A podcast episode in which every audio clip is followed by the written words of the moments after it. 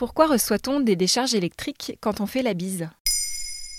Merci d'avoir posé la question. C'est quelque chose qui t'est déjà sûrement arrivé. Tu veux faire la bise à quelqu'un et tu reçois une petite décharge électrique. Et comme tu l'as sûrement remarqué, cette sensation désagréable arrive particulièrement en hiver. Est-ce que ça arrive avec les personnes avec lesquelles le courant passe? Non, absolument pas. Il n'y a rien de personnel. C'est plutôt un phénomène physique qui se produit. C'est l'électricité statique qui provoque cette sensation de décharge électrique. Vous êtes bourré d'électricité statique? Vous voyez Ah, qu'est-ce que c'est que ça?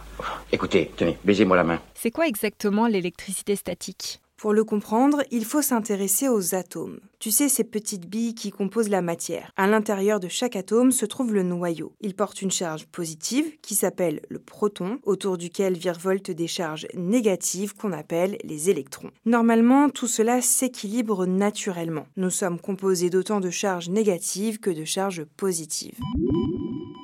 Mais il arrive parfois que ce système se déséquilibre, comme l'explique Andrea Bianchi, professeur au département de physique de l'Université de Montréal sur UDEM Nouvelle, le site d'information de l'Université canadienne. Sans nous en apercevoir, notre propre corps est en perpétuel déséquilibre électrostatique. En fonction des éléments avec lesquels nous entrons en contact, nous perdons ou gagnons des dizaines, voire des centaines d'électrons à chaque instant.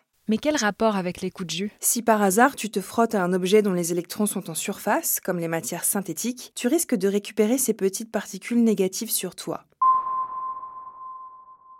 Le problème, c'est que si tu portes des chaussures en caoutchouc qui ont tendance à très bien isoler la Terre, les particules ne pourront pas quitter ton corps pour rejoindre la Terre par tes pieds. Elles vont rester emprisonnées en toi en attendant de pouvoir s'enfuir pour que l'équilibre de ton corps entre les électrons et les protons soit rétabli. Comme le rapporte le quotidien Ouest France, le corps reste chargé électriquement jusqu'à ce qu'il trouve l'occasion de se décharger. Cette occasion peut être la rencontre avec un ami ou le moment où l'on ouvre une porte. Le choc que l'on ressent à ce moment-là correspond au passage d'électrons du milieu chargé négativement à celui chargé positivement. Comme l'explique la journaliste Capucine Moula sur le site de TF1 Info, ce bon procédé électrique entre votre ami et vous provoque la fameuse décharge. Il ne faut donc pas y voir un signe du destin ou un coup de foudre, mais simplement une histoire de physique.